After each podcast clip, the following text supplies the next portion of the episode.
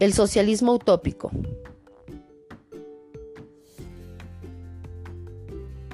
De acuerdo a Kolakowski, el socialismo es un conjunto de ideas políticas, filosóficas y sociales que pretende esbozar los principios de una sociedad en la que la organización de la producción y el intercambio acabará con la pobreza y la opresión, logrando una redistribución de los bienes del mundo sobre la base de la igualdad. ¿Qué es una utopía? De acuerdo a Montenegro, utopía significa quimera, ilusión.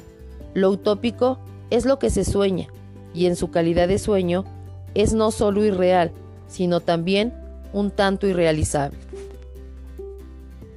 Así, el socialismo utópico se caracteriza por depositar una fe excesiva e ingenua en el deseo de un progreso y renovación del hombre. Busca la felicidad de todos los seres humanos, liberar al hombre de la explotación. Sus objetivos son el cooperativismo, la fraternidad y la armonía social. Sin embargo, se le considera como utópico porque no establece con precisión los procedimientos para materializar esta ilusión, este sueño de un mundo perfecto. El contexto bajo el cual surge el socialismo utópico lo podemos encontrar en las transformaciones sociales y económicas generadas principalmente por la revolución industrial, la cual causó un gran impacto transformando la vida social y económica durante el siglo XVIII y XIX, trayendo consigo una modificación en los medios de producción, la concentración de la población en las grandes ciudades, provocando un enorme desempleo y junto con él la acentuación cada vez mayor de la pobreza. Los niños participaban en la vida productiva dentro de las fábricas desde muy temprana edad y cumpliendo con largas jornadas de trabajo de hasta 16 horas.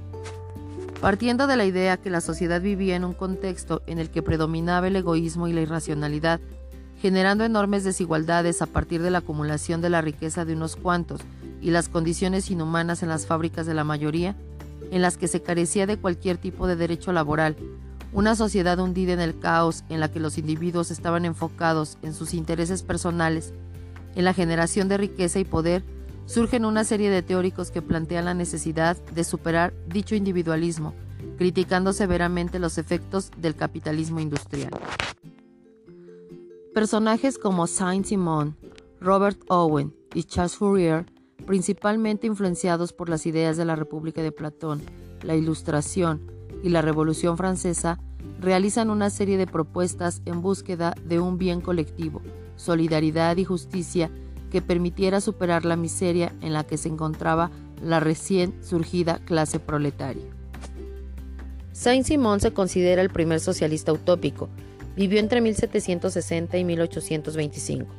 Consideraba que el progreso se lograría con el desarrollo industrial, por lo que se requería el apoyo de la ciencia y la planificación de la economía para el bien general.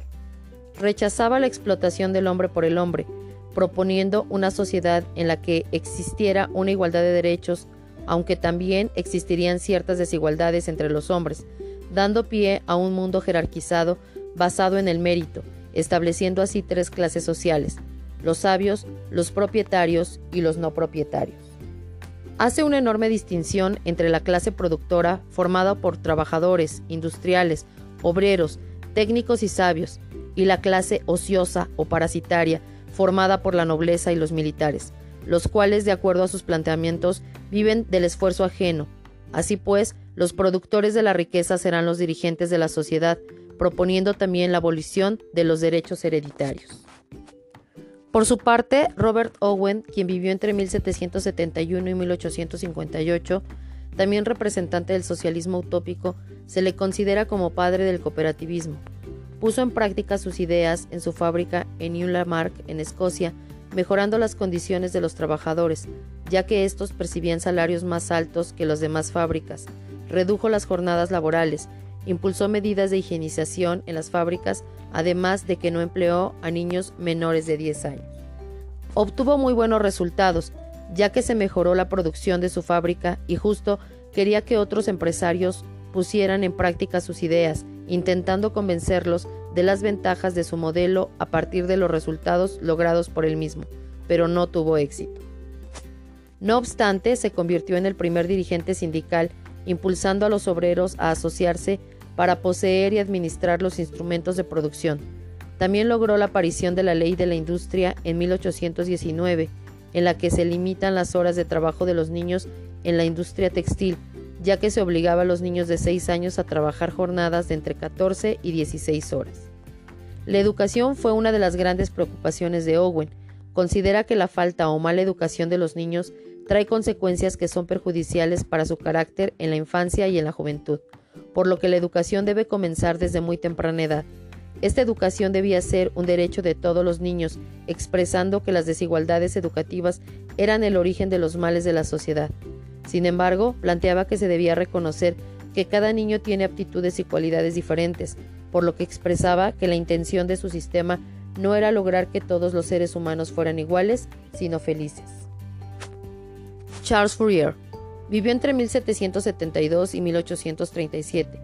Condenó al capitalismo y su sistema de producción.